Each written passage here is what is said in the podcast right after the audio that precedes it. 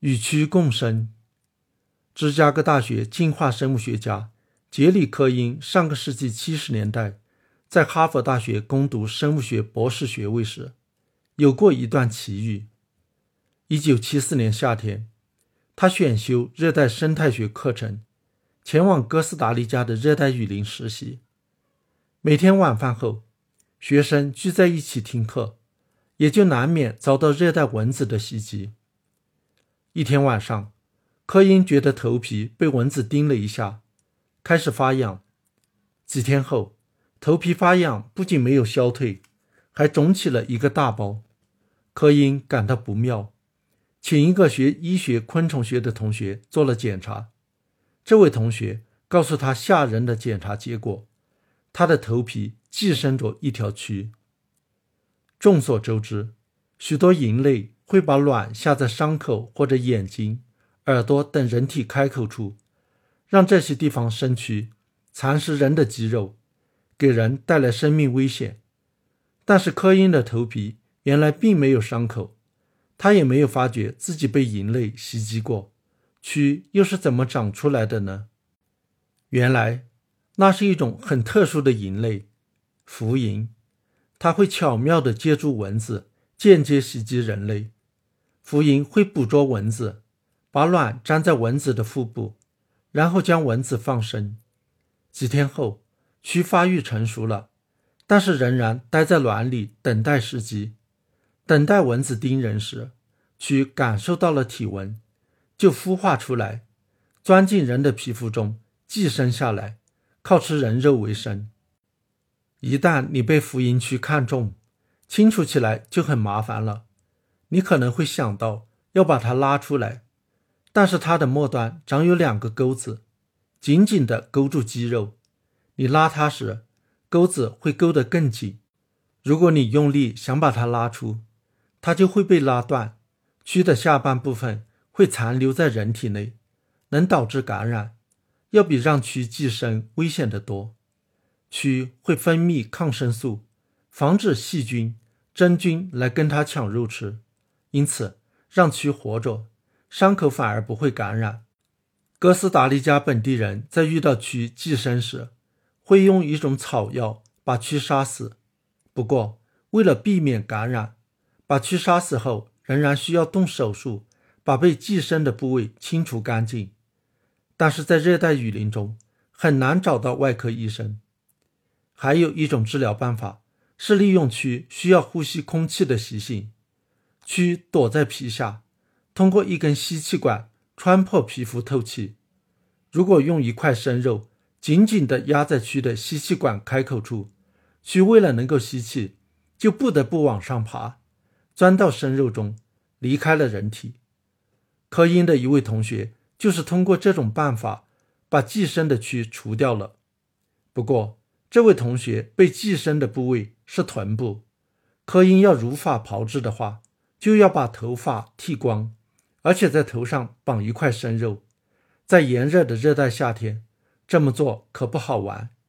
而且，这种治疗办法还不一定就会成功。想来想去，科因决定还是等回校后再找医生处理比较保险。与蛆共生并不像想象的那么可怕，大部分时间都没有什么感觉，在蛆翻身时才会感到一阵刺痛。几个星期后，科因回到了哈佛，这时头皮上的脓包已长到了像鹅蛋那么大，他马上前往哈佛诊所。吸引来了一群好奇的医生和护士围观，这让科因感到很恼怒，决定放弃治疗，顺其自然，让这只蛆完成其生命历程。科因此时已经适应了与蛆共生的生活，他甚至喜欢上了这只蛆和脓包，用它来吓唬人寻开心。终于，在一个晚上，在观看棒球比赛时，科因发现蛆。正在奋力往外钻，他知道一切即将结束了。当天晚上，一只大约一英寸长的蛆完全破皮而出。在自然状态下，成熟的蛆将会钻进土壤中，长出蛹壳，把自己包裹住，变成蛹，几周后就会变成银。科因把这只蛆放进了一个装了消毒过的沙子的玻璃瓶中，细心看护。但是他在能把自己用蛹壳包裹住之前，干死了。科因虽然逐渐适应，甚至喜欢上了他与福音的共生关系，但是一开始是被迫的。而这只福音蛆似乎也善解人意，很幸运的没有给他带来太大的痛苦。在此之前，在巴拿马工作的昆虫学家劳伦斯·邓恩主动让福音寄生，并经历了更大的痛苦。他发现一只携带着福音卵的蚊子后，觉得这是一个观察福音的生活史的良机，就主动伸出左臂，让蚊子下了两只蛆。第二天，伤口开始红肿，他惊讶地发现，蚊子还在他的右臂和右腿也各下了两只蛆。虽然他为此常常感到痒得很厉害，有时还会感到刺痛，但他让这六只蛆都生存了下去，仔细地进行观察。这些伤口越长越大，并破裂，流出许多脓血，不得不进行包扎。过了四十六到五十五天，这些蛆先后钻出，被放进试管中，后来都成功的变成了银。邓恩发现。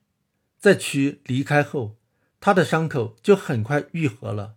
不过有一处过了八个月还留有疤痕。在生物学上，生物的共生关系有三种：对一方有益、另一方有害的属于寄生；对一方有益、另一方无益也无害的属于共栖；对双方都有益的属于互惠。福音与人原本是纯粹的寄生关系。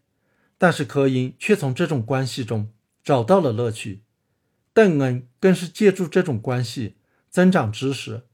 也许我们应该说，他们与福音的关系变成互惠的了。科因的生活后来再也没能离开营，不过是一种非常常见的、对人无害的实验动物——过瘾。